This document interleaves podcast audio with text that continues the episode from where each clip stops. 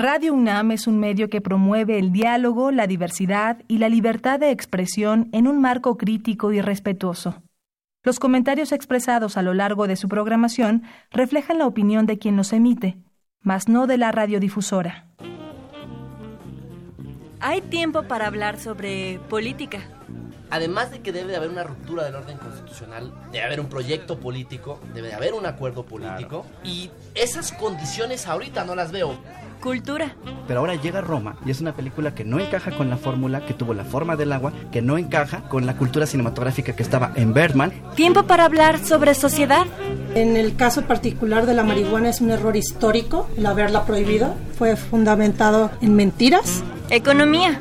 Un barril de petróleo te sale en 20 dólares y lo puedes vender a 100, la cantidad de, ingreso que recibe el gobierno es gigante. Pero ese dinero se iba para corrupción. Tiempo para opinar y discutir sobre aquello que nos concierne como ciudadanos. Esto es Tiempo de Análisis. Coproducción entre Radio UNAM y la Facultad de Ciencias Políticas y Sociales. Porque hay tiempo para todo, esto es Tiempo de Análisis.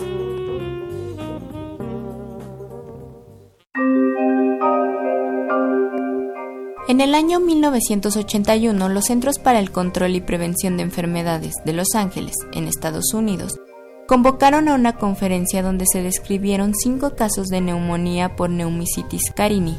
Meses después identificaron a otros casos de sarcoma kaposi, un tipo de cáncer de piel. La aparición conjunta de ambas enfermedades en diversos pacientes llamó poderosamente la atención de la comunidad médica, sobre todo porque los pacientes eran varones gays sexualmente activos. Las pruebas sanguíneas que se les practicaron mostraron que carecían del número adecuado de la célula sanguínea llamada TCD4, y en suma comenzaron a identificar al causante de las muertes, el VIH-Sida. En un principio, los medios de comunicación asociaron las enfermedades oportunistas que ocasionaban la infección por el virus de inmunodeficiencia humana con la comunidad gay, pues ignoraban que su transmisión no distingue entre orientación sexual, edad, clase social o género. En los años 90 hubo una oleada de pánico y discriminación hacia aquellas personas que padecían las secuelas por el VIH. Existían diversos mitos con respecto a su infección, pero la verdadera causa de este es que se transmite únicamente a través de intercambios de fluidos sexuales o por la transfusión de sangre. Afortunadamente, la medicina ha progresado en estos 38 años y en la actualidad el tratamiento antirretroviral puede ayudar a una persona a disminuir el conteo de VIH en la sangre al punto de ser prácticamente indetectable. Desgraciadamente, nos encontramos lejos de erradicar el VIH por completo, ya que tan solo este año se registraron 11.000 nuevos casos en México, lo que demuestra un significativo aumento de infecciones a comparación de años anteriores. A pesar de ello, el pasado noviembre, Luis Adrián Quirós, coordinador general de la organización, derechohabientes viviendo con VIH-Sida del IMSS, denunció que a nivel nacional persiste el desabasto de antirretrovirales para brindar tratamiento a los 60.000 pacientes que requieren el medicamento. ¿Por qué razón, a pesar de toda la información disponible, el número de infecciones ha aumentado estos últimos años en México? ¿Existe la posibilidad de erradicar completamente el VIH-Sida? Reportó para Tiempo de Análisis Karina Venegas.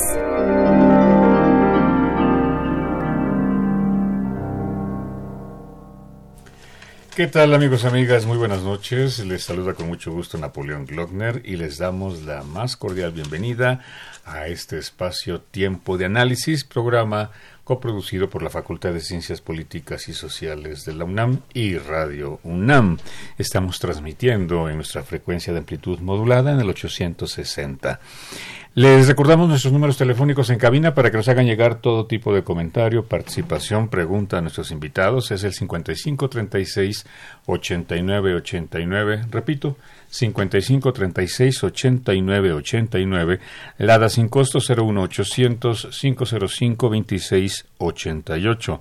También pueden seguir esta transmisión en directo a través de nuestras redes sociales, en Twitter, arroba tiempo-análisis, en Facebook nos pueden buscar como tiempo de análisis y por supuesto también en Instagram, tiempo-análisis.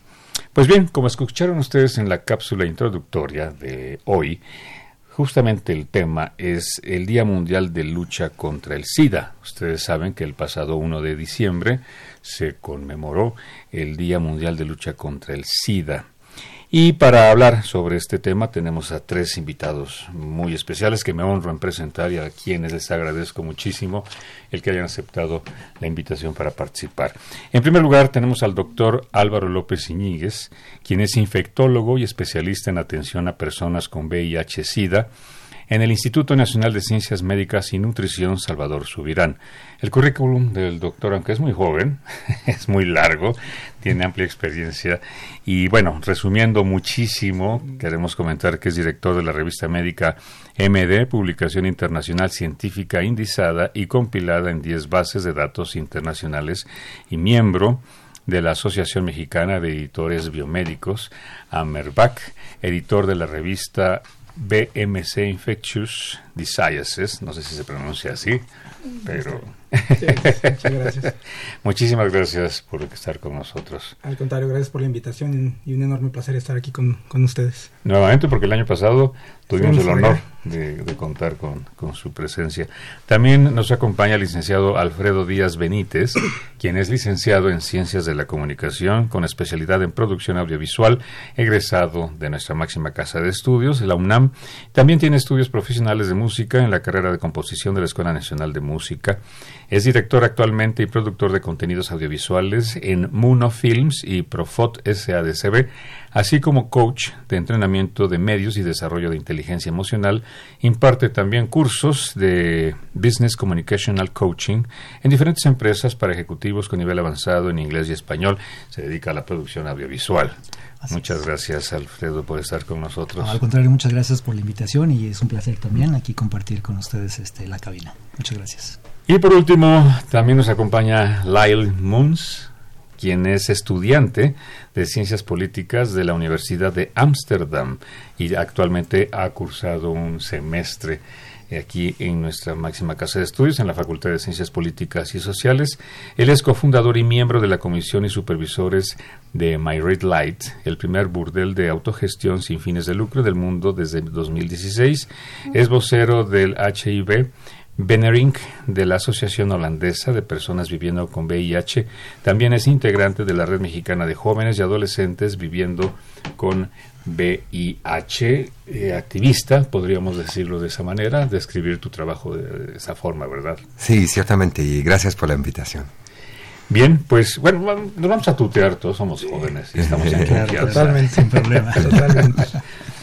Eh, es que si dice, no, hay que en los medios hay que guardar el formalismo y esto, pero bueno, estamos aquí en un plan de confianza, hablando sobre un tema muy importante, que en este caso, escuchábamos, son 38 años de los primeros casos en que se detectó lo que es el síndrome de inmunodeficiencia adquirida, SIDA, y que bueno, en ese sentido han transcurrido ya muchos años sobre el, este tipo de pandemia, considerado así en un principio, durante muchos años también, y que en la actualidad, según el reporte de ONUCIDA, tenemos que existen eh, alrededor de 37.9 millones de personas que viven con VIH, más o menos 40 millones, digo, vamos a, a cerrar un poco las cifras, ¿no? De estos 40 millones todavía sigue siendo, según tengo aquí los datos estadísticos, en el área, la región de África Oriental y Meridional, la zona de mayor todavía, digamos, de casos que viven con personas infectadas. Dicen aquí los datos que hay 13.8 millones. En Asia y el Pacífico 3.2 millones. Eh, África Occidental 2.6 millones. América Latina 1.2 millones el Caribe 187 mil casos, Oriente Medio y África Septentrional 78 mil 800 casos, Europa Oriental y Asia Central, que yo me, imaginaba que habría más casos, nada más 648 mil. Eh, en fin, la cuestión está en que de estas cifras, pues hay muchos, muchos todavía, pues podremos decirlo así, problemas que resolver, adversidades que superar, en, términos generales a nivel global. Eh, Álvaro López, especialista infectólogo, ¿cómo va México en este, en este terreno en general? Al igual que muchas partes del mundo hemos avanzado, pero la realidad es que tenemos un camino muy, muy largo. Eh, hemos avanzado en el sentido de que afortunadamente cada vez tenemos la información está más disponible a, toda a, a, todas las personas. Eh, esto ayuda a que tengamos un poco más de sensibilidad al hecho de buscar hacer la prueba para cualquier tipo de para todas las personas e incluso el auto el autodeseo de hacer la prueba. Sin embargo, todavía tenemos muchas barreras. O sea, en México tenemos aproximadamente 230 mil casos de, es la estimación que se tiene de personas que viven con la infección. Porque muchos eh, casos eh, las personas viven con el virus pero no lo saben. Exactamente. O no se atienden, o lo saben y no acuden a... Así es. La, la cascada de atención que, que, es un... Es, un flujograma de, de, cómo se debería de, llevar a cabo toda la atención de, de las personas que viven con VIH cuya meta por ONUCIDA es que alcancemos que el 90% de las personas que viven con la infección la conozcan, el 90% de ellos estén bajo tratamiento, el 90% de estas personas estén indetectables. Y se agregó recientemente un nuevo 90, que es el, que el 90% tengan una calidad de vida adecuada. Este, este escenario ideal en México estamos todavía, tenemos áreas de oportunidad muy importantes.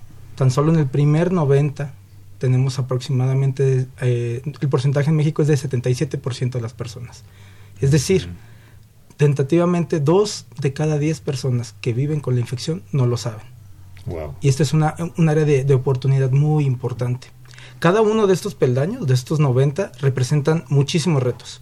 Porque no es solamente una vez que yo conozca eh, si tengo, eh, si vivo con la infección o no, sino una vez que conozco mi diagnóstico, cómo unirme a la atención médica, hacia dónde dirigirme, cómo canalizar eh, esta información que, que, que, estoy recibiendo y una vez que me, que me uno al seguimiento médico, todo lo que implica el, el abordaje diagnóstico, iniciar el tratamiento, la retención al, al, seguimiento médico es muy importante. En México hay cifras donde hasta, dependiendo del área geográfica, hay cifras de retención menores a 60%. Es decir, a un año cuatro de cada diez personas que nosotros conocemos podemos perder el seguimiento médico. No sabemos qué sucede con ellos. Por diversas razones. Eh, eh, pudiera ser que migran de la lugar, del sitio donde se estaban atendiendo o otros, otros problemas sociales que evitan que se mantengan el seguimiento médico. Situación de calle, eh, abuso, uso y abuso de, drogas de manera activa. Son muchos fenómenos. Entonces es discriminación, evidentemente, eh, el miedo a, adentrarse a todo lo que pueda significar por los mitos, por todas las barreras que existen. Entonces, eh, hemos avanzado bastante. La historia de México, creo que podemos hablar de que en México tenemos cosas muy positivas. Hay, hay cosas de éxito, como el hecho de el, el acceso universal al tratamiento antirretroviral. es un, ese es uno de los logros más importantes que la sociedad civil mexicana logró y que ha, logrado mantener y, y, es uno de los, de los máximos logros. Este, sin embargo, esa, el, actualmente ya la medicina ya no es como generalizada, es una medicina que debemos de ser un poco más individualizada, enfocada más a, las necesidades de cada individuo. No hay un escenario ideal para todo que, que encaje a todos esta, a cada persona. Entonces, eh, el tratar de proveer todas las o de cubrir todas las necesidades de cada uno de los individuos también representa un reto para, para todo el sistema de salud. Claro. En este caso, bueno, el Instituto Nacional de Ciencias Médicas y Nutrición Salvador Subirán sigue siendo la institución punta de lanza en términos de investigación, de tratamiento, de atención a pacientes infectados y demás, en comparación, digo, con las demás instancias oficiales, ¿no? los servicios de salud pública. Vamos a poner el punto en la, el dedo en la llaga.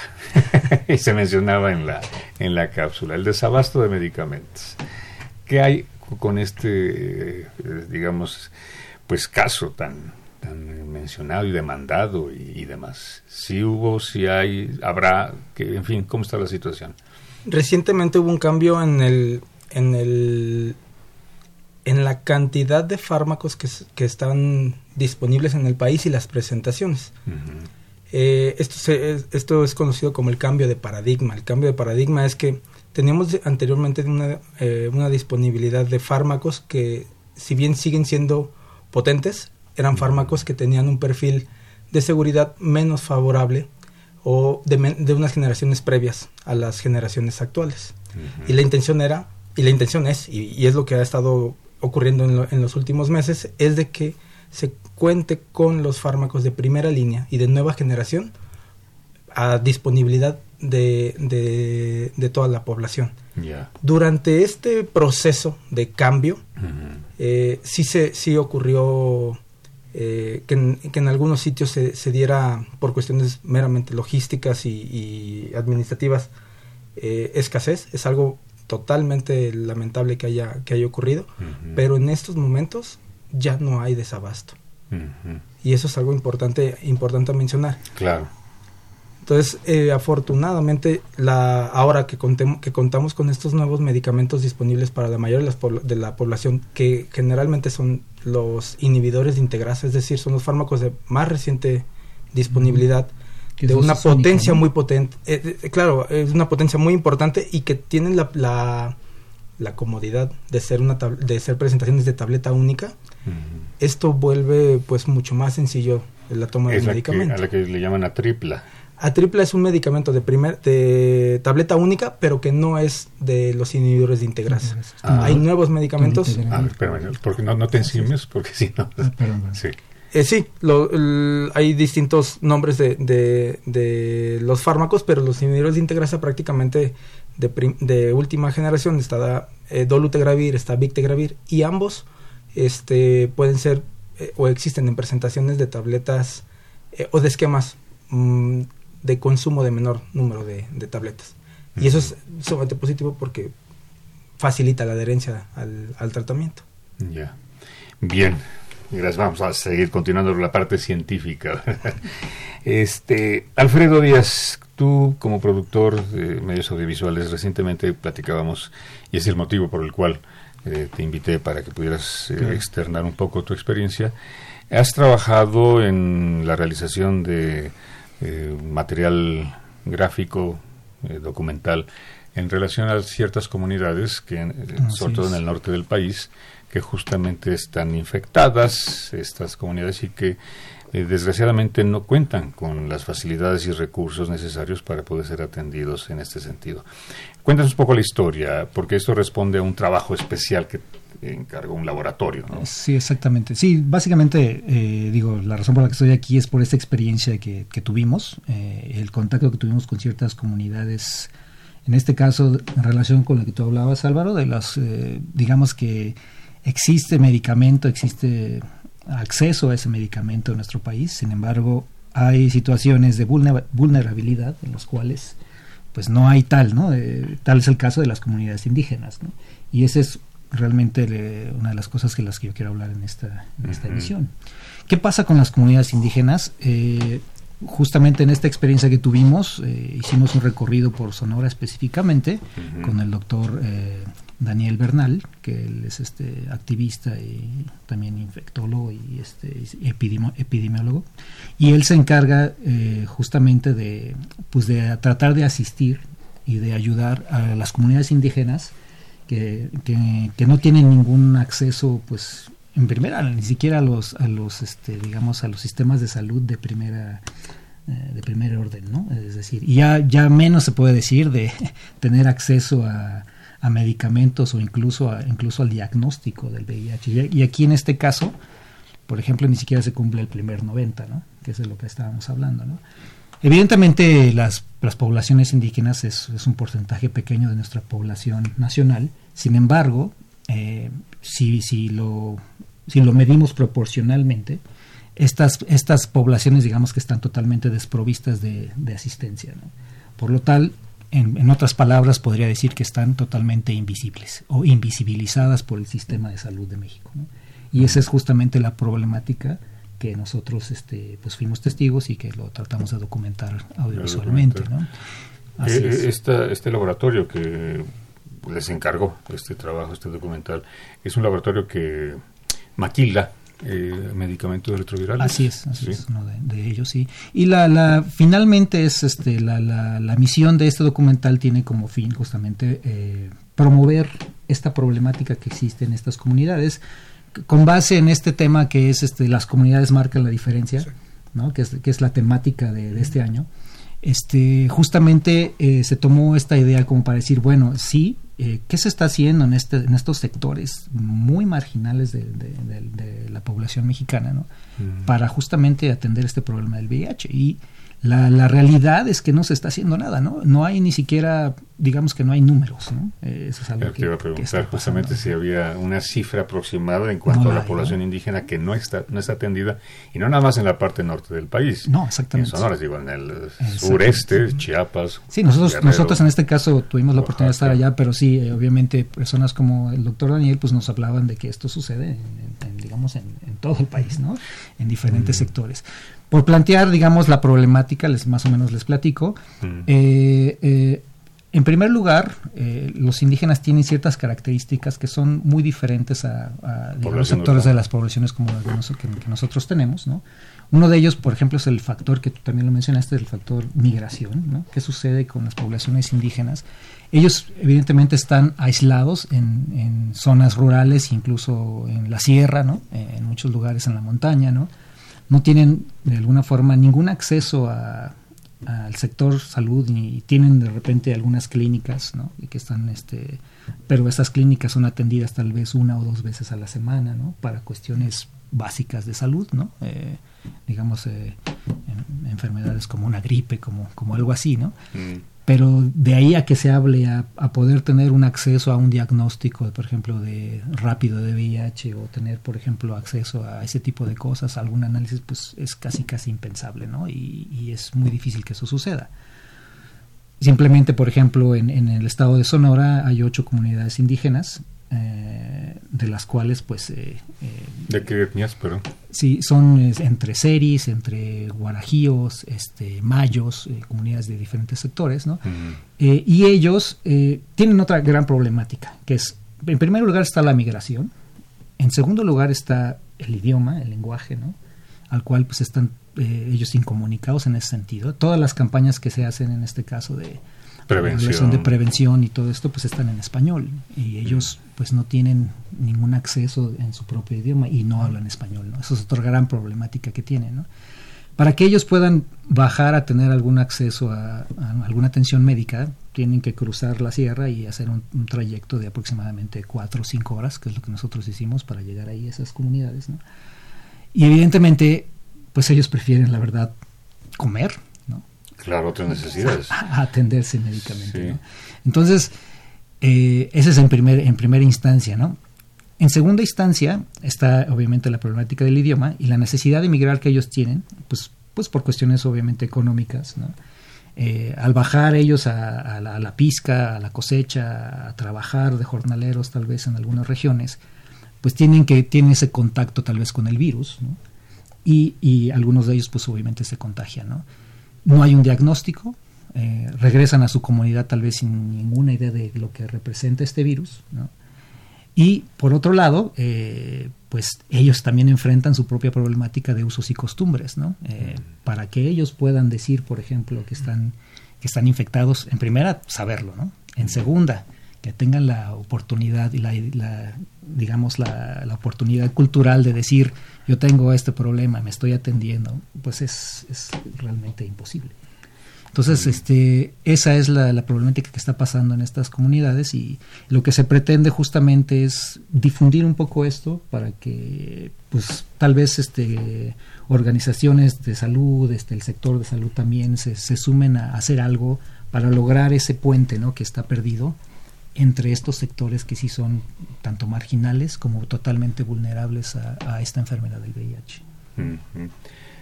Lail Sí. Lail Lilio. ¿Cómo se Lail? ¿Lo dices bien, Lail? Sí. Eh, eres muy joven, ¿cuántos años tienes? 25 años. 25 años, chamaco. ¿Cuándo fuiste diagnosticado portador? Hace tres años casi. Tres años, sí. tenías 22. Sí. Eh, ¿Cómo viviste esta situación de haber sido diagnosticado? Y bueno, en Ámsterdam, en Holanda, que sí. eh, país de los llamados Países Bajos y que en ese sentido otro tipo de cultura, otro tipo de situación y demás. ¿Cómo viviste esto personalmente y cómo en, en un país como el tuyo pues se atiende a las personas portadoras? Bueno, eh, lo bueno era de mi diagnóstico que ya tenía un poco de información antes, porque yo estaba haciendo activismo para asegurar que el PrEP fuese im- implementado. El PrEP es un medicamento que previene el VIH para las personas que no lo tienen. Y en esa época en Holanda no ten- pues las personas en Holanda no tenían acceso al PrEP. Entonces estaba en un grupo de activistas que justo estaban hablando mucho sobre salud sexual. Mi ventaja era entonces que ya hab- había hablado con personas con VIH y que sabía que yo podía tener una esperanza de vida igual a los demás cuando algún día iría a tener VIH. También sabía que cuando uno eh, tiene VIH y toma sus medicamentos, eh, ya no más puede transmitir el virus cuando el virus está en nivel indetectable. Entonces, esas informaciones me ayudaron un poco eh, por, pues, por calmarme al momento del diagnóstico al saber que no me iba a morir o que no me iba a pasar algo mal. Sin embargo, yo me sentía muy mal, justo por pues tener información. Perdón, perdón que te interrumpa. Entonces, eh, si en- bien entendí, ¿tú tomabas el, este del PrEP? No, yo, porque en esa... ¿Trabajabas en esa eh, Yo, yo la estaba, de este... yo estaba trabajando para asegurar que la- el gobierno holandés comenzaba a implementar políticas de PrEP, porque Ya. en esa época no existía una política entre la pública. población de, de alto riesgo. Eh, exactamente, porque el PrEP generalmente solamente se otorga a personas que pues están en posiciones de alto riesgo. También es un medicamento que tiene efectos colaterales, no tantos, pero mm, por y, y es caro, entonces por esos dos factores solamente se lo da a personas que realmente están en alto riesgo de obtener el VIH. Eh, entonces, eh, eso también era una de mis frustraciones, digamos, porque yo estaba buscando otras maneras para proteger mi salud eh, sexual. Yo sabía que yo era en riesgo, yo ejercía el trabajo sexual y justo por eso que yo estaba buscando ese medicamento preventivo. Eh, entonces, de, en esa época costaba 500 euros por mes, son unos pues 10 mil pesos por mes. Es casi impagable por un estudiante, obviamente. Eh, entonces, eh, yo no podía pagar, financiar eso, tampoco el gobierno lo financiaba, no lo tenía y al final terminé teniendo mi diagnóstico. Entonces, eh, yo creo que el momento de diagnóstico, en un lado, es un poco ambiguo, porque en un lado el do- doctor habla y te calma y te dice vas a tener una esperanza de vida buena, vas a vivir saludablemente, no la vas a po- poder transmitir a tus parejas sexuales si tomas tus medicamentos, vas a tener, poder tener hijos sin que es- eh, esos hijos tienen VIH. Entonces, médicamente hablando, no es un diagnóstico muy fuerte, digamos, pues en comparación con muchas otras enfermedades. Pero todavía me sentía muy mal y yo creo que esa brecha entre lo que el VIH es hoy día medicalmente y cómo se siente y cómo, cuál es la experiencia de vivir con el VIH, esa brecha, eh, brecha consiste de- del estigma que existe alrededor del virus todavía. Um, y ese estigma no hemos podido eliminar eh, eh, hemos podido eh, avanzar mucho medicalmente en, en mejorar pues el tratamiento de VIH y en controlar el virus, pero no he hemos podido eliminar el estigma que, que, que sigue eh, alrededor de eso. Entonces eso es algo que sí me afectaba bastante. Ya. Bien, eh, vamos a continuar con esta interesantísima conversación. Eh, tenemos que hacer una breve pausa y regresamos. Estamos aquí en tiempo de análisis. Amigos, amigas, recuerden nuestros números telefónicos 5536 8989, Lada sin costo 01800 505 2688, las redes sociales, Twitter arroba tiempo guion bajo análisis, Facebook tiempo de análisis e Instagram tiempo guion bajo análisis. También, por supuesto, la página de internet de nuestra emisora www.radio.unam.mx. Estamos aquí y regresamos.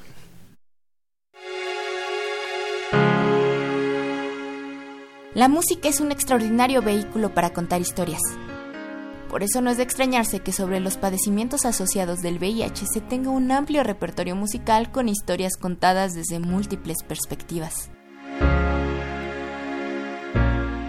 En octubre de 1992, Elton John interpretó The Last Song una canción que cuenta la conmovedora historia de un joven que se infectó de VIH y que en su lecho de muerte se reconcilia con su padre, del cual se había distanciado por varios años.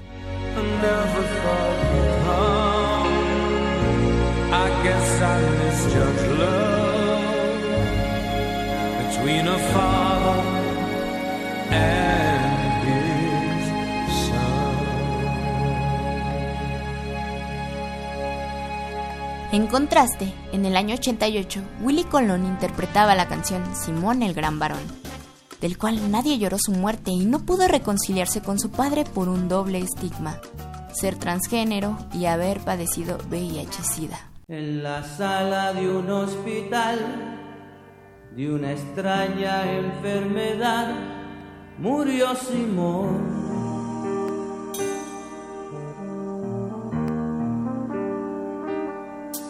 Es el verano del 86, al enfermo de la cama 10 nadie lloró. El cantante de rock Bruce Springsteen estrenó en el año 1993 la canción Streets of Philadelphia, la cual reflejaba la crudeza a la que se enfrentaba una persona que estaba en fase terminal y, pedía ayuda sin que nadie la escuchara. So receive me, brother, with you, faithless kiss, or will we leave each other alone like this on the streets of Philadelphia? En el año 1992, Mecano estrenó la canción titulada El Fallo Positivo, la canción, escrita por Nacho Cano, demuestra que la discriminación y la exclusión social a la que se enfrenta una persona seropositiva puede ser más mortal que el virus mismo.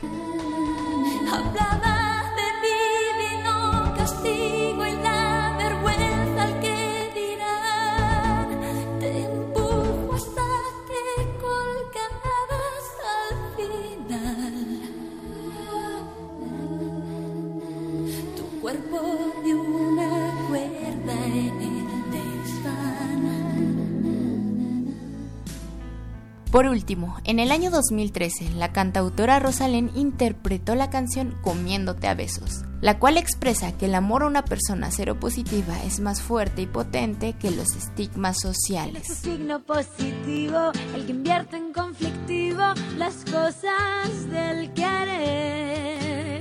Que eres tú quien me revuelve, que eres tú quien me enamora. Reportó para Tiempo de Análisis Karina Venegas. mejor persona si tengo que gritarte lo que siento, te digo que te quiero con tu suerte. Amigos, amigas, regresamos a tiempo de análisis. Hoy hablamos sobre el Día Mundial de Lucha contra el SIDA, que esto se conmemora el 1 de diciembre de cada año.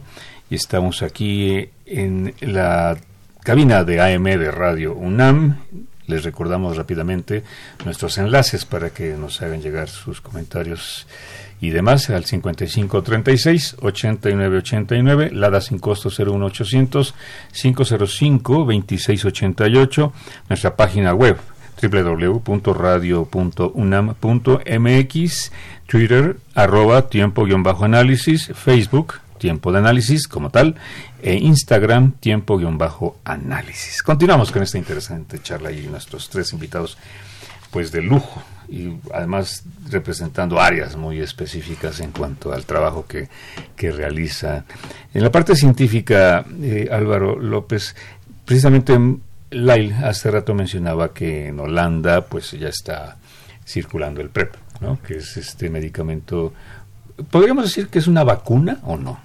Mm, en cuanto a eh, si queremos hablar en cuanto a términos de prevención, eh, en cuanto al resultado final, que es eh, disminuir la probabilidad de, contraer la, la, infección, sí. Pero esto, PrEP es una tableta. PrEP es un medicamento compuesto por tenofovir y tricitabina. es una tableta que se consume una vez al día. Que, como bien mencionaba es cierto, tiene, tiene eventos adversos demostrados a largo plazo. Sin embargo... ¿Cómo cuáles? Eh, se asocia, por ejemplo, a disminución de la, de la densidad ósea o de la, de la, de la mm. calidad del, del, hueso y eventualmente pudiera condicionar eh, disminución de la o afectación a nivel renal. Sin embargo, por ejemplo, en los estudios de PrEP con los cuales se, se aprobó el utilizar teno- te- tenofovir la incidencia de estos efectos fue menor al 1%.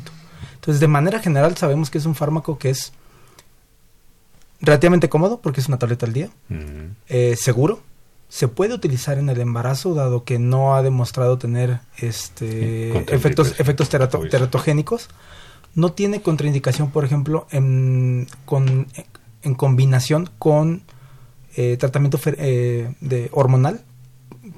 Eso también es algo muy, muy, muy, muy positivo para, para, para ciertos grupos de eh, poblacionales. Mm. No tiene ninguna interacción con el tratamiento para tuberculosis ni, para, ni con el tratamiento para malaria. Entonces lo vuelve un fármaco ideal eh, en el escenario de prevención. Además, una de la de en los en los escenarios clínicos en los que se ha probado, tanto en estudios observacionales, es decir, donde simplemente hacemos un análisis de cómo se comporta y qué, cuáles son los resultados del medicamento sin hacer ninguna intervención en particular, más allá de que, de que las personas lo estén tomando, eh, la eficacia es bastante, bastante buena. Llega a ser incluso alrededor de los, del 88-90% de, de, de eficacia, siempre y cuando, eso es algo importante mencionar, va de la mano de la adherencia. Uno de los problemas que, se ha, que, que- que ha evidenciado PrEP a nivel mundial es que, por ejemplo, dado que yo, en, este, en el momento que lo estoy tomando, no vivo con la infección, y consumir un fármaco a largo plazo eventualmente se vuelve puede complicarse, puede hacerse más difícil, eso eventualmente lleva a que comienzo a suspender el consumo del fármaco. Y entonces en medida en que yo mi adherencia se empieza a ver modificada o se empieza a ver afectada y disminuye mi adherencia, la eficacia de, de- de la intervención también disminuye. Por lo tanto, incluso eh, recientemente eh, han, han aparecido esquemas de consumo de PrEP que no necesariamente se tiene que hacer el consumo de manera diaria. Existe el PrEP a demanda, es decir, eh, yo puedo consumir el, el- fármaco un par de días antes de, de- o comenzarlo a tomar unos días antes y, con- y suspenderlo días después de que yo me perciba en, en- en una situación de riesgo. Ahora bien, el, hecho de tomarlo, es decir, una persona, ¿cómo es que decide tomarlo? Porque eh, no va a suplir, digamos, eh, los cuidados que debe tenerse, como usar condón, eh, etcétera, etcétera, ¿no? Claro. PrEP es una medida, es una intervención. Es súper importante que la salud sexual no solamente implica respuestas unilaterales. Para todo lo que tiene que ver con prevención de enfermedades de transmisión sexual y con una, una vida sexual responsable, son intervenciones múltiples, que es eh, precisamente eh, una, conocer si yo vivo con alguna infección de transmisión sexual, tratarla, en el caso que, en el caso que así sea, eh, uso de métodos de protección eh, en, el, en el mejor de los escenarios, este información para contrase- para evitar el eh, embarazo, porque eso también es, es parte de la vida sexual, y el uso de PrEP. Entonces, eso es importante. Ahora, una de las barreras aquí en México es el hecho de que nosotros no lo tenemos todavía disponible como una En medida México, ¿no? como una medida de salud pública. En México existe un, un protocolo de investigación que se llama IMPREP, que se, que se lleva a cabo en la Clínica Condesa, que involucra o tiene centros de participación Ciudad de México, Guadalajara, Perú. Este, este, este primer, eh, eh, eh, esta Esquema primera fase del estudio eh, solamente involucra a algunos centros. Entonces, pero es muy importante porque en muchas partes del mundo se ha comprobado que, que el uso de PrEP es costo, tiene, tiene, es, es una medida costo benéfica porque prevenir la infección, eh, prevenir la, la- la infección por VIH a largo plazo eh, tiene un resultado mucho más benéfico económicamente que tratar a, personas que viven con la infección. Ajá. Entonces, es algo importante, todavía no lo tenemos nosotros disponible. Entonces, pero es importante saber que existe. ¿Por qué? Porque eh, eventualmente se puede, el, el fármaco existe en- de distribución para, para conseguirse de manera eh, auto, autofinanciada. El, tu médico te lo puede prescribir. Eh, se recomienda para, para personas que se perciben en alto riesgo, es decir, eh, quienes se dedican al sexo comercial, eh, aquellas personas que tienen encuentros sexuales eh, múltiples o casuales, este, hombres que tienen sexo con hombres, al menos eh, hablando, si queremos eh, transmitirlo a, a, la población mexicana, nosotros tenemos una epidemia concentrada. Esta, esta epidemia está principalmente localizada en, en algunos grupos sociales. Entonces, son estos grupos los que más se benefician de, del, del, uso de PrEP. Mm. Y yo creo que una de las mayores limitantes, yo hice un, un, un experimento social con compañeros, amigos, este, conocidos que tengo en una de mis redes sociales en las que lancé una, un cuestionario uh -huh. sobre PrEP. Uh -huh. Una buena proporción de las personas que contestaron fueron colegas médicos. Y sorprendentemente, una buena proporción de, de, de, mis colegas médicos, no infectólogos, eh, evidentemente de distintas áreas, no tenían conocimiento de PrEP. Entonces, yeah. eh, eh, eso para mí fue muy, muy, muy relevante. Y esto, se, y esto es un fenómeno que ocurre en, en, en todo el mundo, o sea, no solamente en México, pero claro que, que, que, probablemente habrá países donde tengamos menos información al respecto. Pero, y hubo algunos que me llegaron a preguntar de otros, de médicos de otras especialidades que me decían, ¿cuál es la relevancia que yo conozca la existencia de PrEP? Y yo le, lo que yo, mi respuesta fue, si ustedes conocen eh, que existe este, esta intervención uh -huh. y ustedes atienden por alguna otra razón a alguna persona que pueda, que pueda beneficiarse de, de esto, canalizarlos al, sistema, a, al, al, sitio donde pueden proveerle de, de, este medicamento y de esa manera podemos estar participando en la disminución de la, de la, de la transmisión de los nuevos casos. Es tan importante porque muchas veces ocurre que como médicos especialistas nos centramos exclusivamente en lo que en nuestra área y más allá de esto no, no, no, lo, no lo pensamos. Y es una intervención de salud pública. Claro. O sea, el, el, saber que existe, el saber cómo poder canalizar a mis pacientes eh, o las personas que se pueden beneficiar a, a consumir este medicamento y, y, bueno, eventualmente alzar la voz y, y, y pedir al gobierno que, que, que, se implemente PrEP como una, como una medida de salud pública. Claro. Porque eso es. Además, ¿cuál es la diferencia rápidamente en costo entre lo que es el tratamiento del PrEP y lo que es el tratamiento de los retrovirales? Varía, por ejemplo, en, en hablando de, por ejemplo, aproximado, aproximado el PrEP, eh, trova, eh, tenofovir citabina existe de patente y existe de en genérico. Mm. El de patente tendrá un costo a, alrededor de los seis mil, siete mil pesos en autofinanciado mm. y el genérico alrededor de unos eh, cuatro mil, cuatro mil quinientos pesos. Mm -hmm. Un esquema completo de tratamiento antirretroviral en México autofinanciado tendrá un costo aproximado de entre los 10, 12 mil pesos. Estamos hablando a mensuales, exactamente. Entonces, eh, sí sigue siendo un costo que potencialmente es difícil de mantener durante mucho tiempo, claro. pero que a la larga para el gobierno definitivamente va, va a tener resultados muy positivos.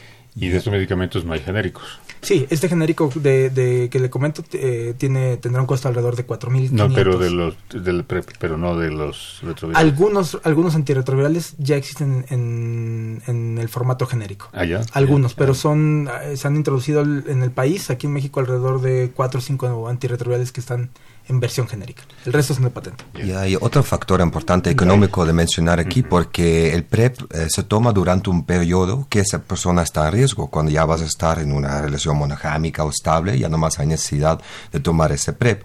El tratamiento de VIH se toma durante todo el día, eh, toda la vida. Cuando alguien tiene VIH, hay el riesgo que está difundiendo ese VIH a las demás personas, transmitiendo ese VIH a las demás personas. Con PrEP ya se garantiza que esa persona no obtenga el VIH y que no lo puede transmitir a las demás personas. Entonces, esas son dos otras formas en que el PrEP reduzca eh, pues, eh, sus costos económicos en comparación de tener mucho más gente infectada con VIH. Ya. ¿Tú eh, la, eh, cómo vives la diferencia? Porque llegaste a México, es la primera vez que venías a México, ¿verdad? Eh, ya había visitado, pero ¿Ah, nada sí? más 10 días, entonces no sirve para mucho. ¿eh? en 10 días no aprecias no. este maravilloso país. ¿no? Exactamente. ahora que en tu estancia académica, que está por finalizar ya, uh -huh. un semestre nada más, y regresas a, a, Holanda, te vinculaste de manera activa también con algunos grupos aquí en México sí. en relación a, a esto. ¿Cómo sientes la diferencia entre lo que hay en cuanto a compromiso por parte del activismo en Europa y aquí en México? Bueno, el grupo de que yo he estado participando se llama Red Mexicano de Jóvenes y Adolescentes con VIH y realmente tengo que decir que me impactó mucho eh, como la dedicación eh, y la persistencia que tienen pues esas jóvenes. Son jóvenes que viven en contextos a veces mucho más complicados que pues mis compañeros con quienes estoy haciendo activismo eh, en Holanda y eh, sin embargo em, se organizan de manera mucho más activa em, con mucho más enfoque en incidencia política que por ejemplo el grupo de jóvenes que tenemos en Holanda que es poco más focado en autoapoyo y pues mientras que aquí realmente vemos pues un grupo que se está de jóvenes que se está organizando que quiere que también a nivel política se escucha su voz. Entonces eso es algo que me impresioné y también creo que es porque hay una necesidad grande que esa voz sea escuchada. Entonces eh, en Holanda hay atendimiento pues adecuada de pues de las necesidades médicas. Existe estigma eso es eh, ciertamente verdad pero algunas de las problemáticas y las desigualdades y tipos de discriminación que sufren los jóvenes aquí son más profundas y creo que por eso también necesita esa necesidad de organizarse y de tener una organización como la área mexicana hay muchos prejuicios mayores aquí en México en comparación allá. Sí, yo no, yo creo que el estigma que existe alrededor del VIH en, todas las partes del mundo donde yo he estado, yo lo he podido observar y en ninguna parte del mundo es un tema fácil eh, para hablar sobre ello. Eh, sin embargo, vemos que en, ciertos países hay menos acceso a, información o se discute menos el tema de salud sexual en la educación o cuando se lo, eh, cuando se lo discute es de manera como envuelta con mucho miedo y con mucho... Sí, entonces eso pues son todavía avances que se debe hacer eh, en temas de educación sexual por ejemplo, lo que a mí me gustó mucho en, varias ciudades em, eh, grandes en, Estados Unidos, en Europa también, en Sao Paulo, yo he visto campañas de salud sexual integral en donde informe el mismo gobierno informa sobre los diferentes tipos de prevención. Entonces, no solamente sobre el condón, lo que obviamente es una manera muy importante de prevención de ITS, pero también incluye eh, indetectables e intransmisibles. Entonces, eso quiere decir cuando la persona con VIH está en tratamiento, ya no lo más lo puede transmitir, eh, al menos cuando está en eh, nivel indetectable. También incluye el PrEP, también incluye el PEP. Entonces, abren un poco la discusión sobre lo que significa prevención de VIH, no solamente el condón, sino también esas otras medidas de prevención que existen y tener un gobierno municipal que a nivel público está difundiendo esa información, yo creo que es algo muy bueno y también se podía pues llevar a cabo aquí en México. Claro. ¿Dónde aprendiste el español tan, tan bien? Pues mentiras. Eh, ya, ya, lo sabía hablar antes, eh, eh, gracias a Dios, porque si no mis estudios hubieran sido un poco difícil. Pero sí, pues inicialmente Cuba y después viajando en Sudamérica aprender su maravillosa lengua, bonita. Ah, muy bien, ¿eh? Pero Así quisiera hablar el holandés yo. Pero no me sale ni el español correctamente, pero bueno. Alfredo, y retomando un poco tu tema, en este sentido, ¿qué va a pasar con este documental? Es decir, todavía el material no se ha dado a conocer, el documental está, yo no sé, no se puede decir en, qué acaba la película, ¿verdad? Así es. Pero ¿qué esperamos en relación a este trabajo inicial? ¿Qué antecedentes hay de, trabajos similares y qué es lo que va a suceder? ¿Si se va a difundir a nivel nacional, internacional? ¿Qué Yo creo que el plan es de difundirlo obviamente en redes sociales, en varias plataformas, ¿no? Eh, en, tal vez en ONUCIDA, en las plataformas de ONUCIDA también. Eso va a depender también de la decisión que tome, pues en este caso, el laboratorio que, participó en esto. Y hay cuestiones ahí, obviamente, de, de, este, de compliance que, a lo mejor ellos tendrán que decidir para, para, para, poder hacerlo, pero esperemos que sea lo más pronto posible. Y evidentemente la finalidad es justamente este pues darle difusión a esta problemática que tienen estos sectores este, marginales o eh, sectores muy reducidos de, la población en México, ¿no? Y bueno, tal vez exista esta problemática en otros países también de Sudamérica, podría ser, ¿no? Entonces, este, creo que es algo que que en, en, el caso mío eh, tiene mucho que ver con, comunicación, que es a lo que yo me dedico, ¿no? Y cómo, justamente cómo construir estos puentes, ¿no? Entre estas comunidades, entre el sector salud, entre el sector privado, entre para que todos finalmente este hagan eh, hagan algo para que ellos tengan acceso a, estas, fuentes de salud y que puedan tener por supuesto primero que nada creo que el diagnóstico creo que sería fundamental no y cumplir con el primer 90 pero este pues sí evidentemente por ejemplo en Sonora ah, ah, estuvimos en una radiodifusora que es este la radiodifusora Los Tres Ríos muy interesante porque ellos lo que hacen es eh, transmitir en, idioma guarají en idioma mayo no y, ellos justamente este hacen este tipo de difusión a, las comunidades cercanas no sin embargo, pues es, es, por supuesto es algo que es muy loable, y, pero el alcance pues es, reducido, ¿no? Entonces lo ideal sería empezar a tener también por ejemplo, gente en el sector salud que pueda tener este eh, el conocimiento de la lengua, la, misma gente de las poblaciones indígenas que pueda tener acceso a la educación eh, médica, ¿no? Eh, que se vuelvan profesionales de la salud para que entonces ellos regresen tal vez a sus comunidades ¿no? y puedan pues tejer esta, este, este lazo ¿no? y poder ayudar a sus propias comunidades a alcanzar este alcanzar estas situaciones de salud. Creo que eso sería fundamental. Entonces la idea de difundir este, este documental es justamente esa, ¿no? Este, promover este, que todos los sectores y los grupos obviamente se, se junten y hagan algo pues para, para echarles una, una vista, una vista, un avistamiento a estas pequeñas comunidades que, que a lo mejor son invisibles, ¿no? Para cualquier tipo de, pues de estadística ¿no? en ese sentido. Cómo se llama se va a llamar. El documental este eh, justamente es el tema no las comunidades hacen la diferencia. Las comunidades hacen la diferencia. Sí exactamente. Ya. Tiene una duración de aproximadamente dura como 20 minutos el, documental. Sí. Entonces este pues sí plantea esta problemática no vamos a estar pendientes de la difusión Ok, sí, en este definitiva sí sí sí. Claro que sí. Algo muy algo que me parece muy relevante de, de lo que estamos hablando en este momento es la, la importancia que tiene la comunicación y la información. Porque en el mundo actual que vivimos, donde, donde estamos a un clic de estar en comunicación con una persona que está al otro lado del mundo, seguimos teniendo muchas debilidades en la comunicación.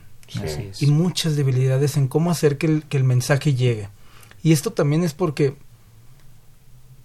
seguimos implementando los mismos métodos de comunicación que implementamos hace 50 años, cuando la sociedad ha, avanzado.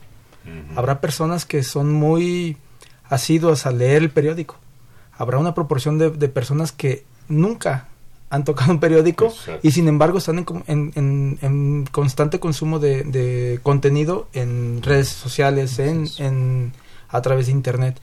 Entonces, debemos de implementar medidas específicas y diseñadas para cada una de las poblaciones que, potencialmente queremos alcanzar para que el mensaje llegue. Porque de lo contrario, invertir nuestro tiempo, dinero y, esfuerzos en campañas que solamente tengan una repercusión menor, eh, pues no, sirven de nada. Y eso, eso es un fenómeno que, que ha estado ocurriendo cuántas personas, cuántas veces no hemos, eh, nos entregan un panfleto en la calle y rara vez nos detenemos a leerlo.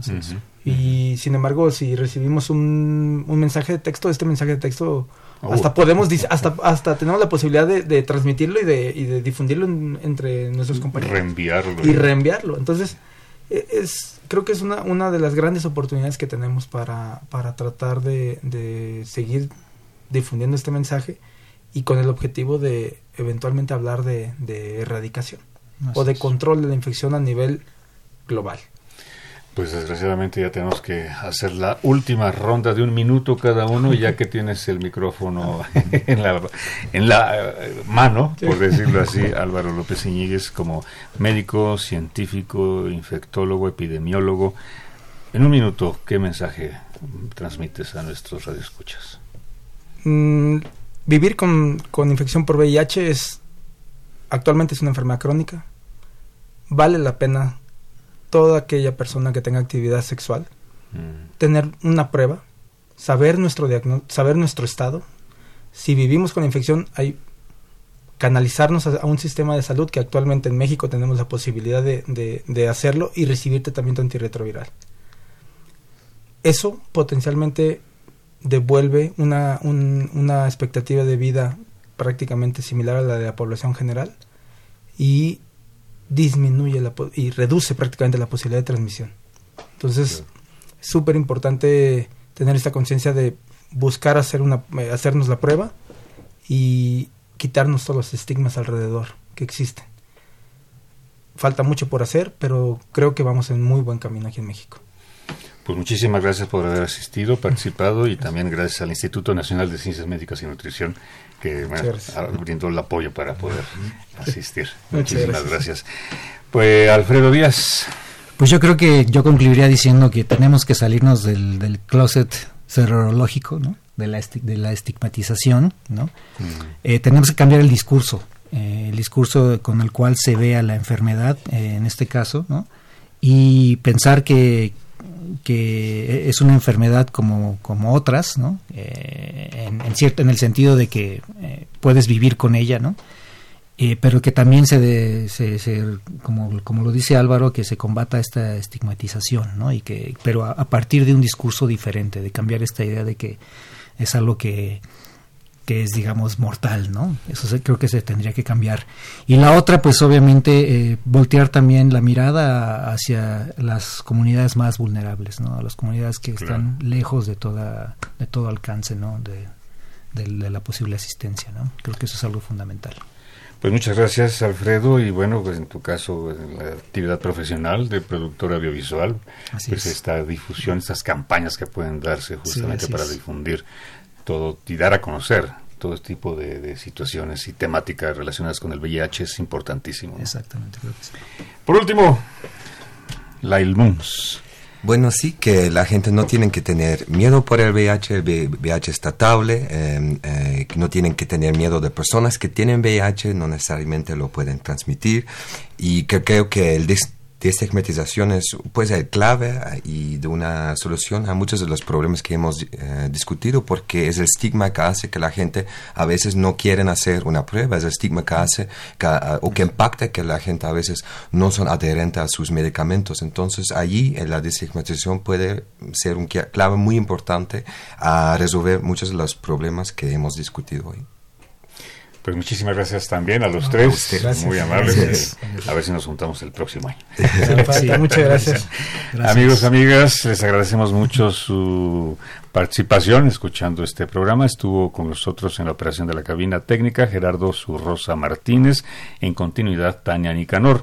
Este programa, ustedes saben, es coproducido por la Facultad de Ciencias Políticas y Sociales a través de la Coordinación de Extensión Universitaria, dirigida por Sergio Varela. En la producción Oscar González, asistente de producción Jessica Martínez, en el servicio social Karina Venegas. Se despide de ustedes Napoleón Glockner, no sin antes invitarles a que el próximo miércoles en punto de las 8 de la noche sintonicen tiempo de análisis aquí en el 860 de AM de Radio UNAM. Muy buenas noches y hasta pronto. Esto fue Tiempo de Análisis. Una coproducción de Radio UNAM y la Facultad de Ciencias Políticas y Sociales. Tiempo de Análisis. Política. Debate cultura, sociedad, economía, periodismo, movimientos sociales. Opina, debate, discute, analiza. Tiempo de análisis. Un espacio donde con tu voz construyes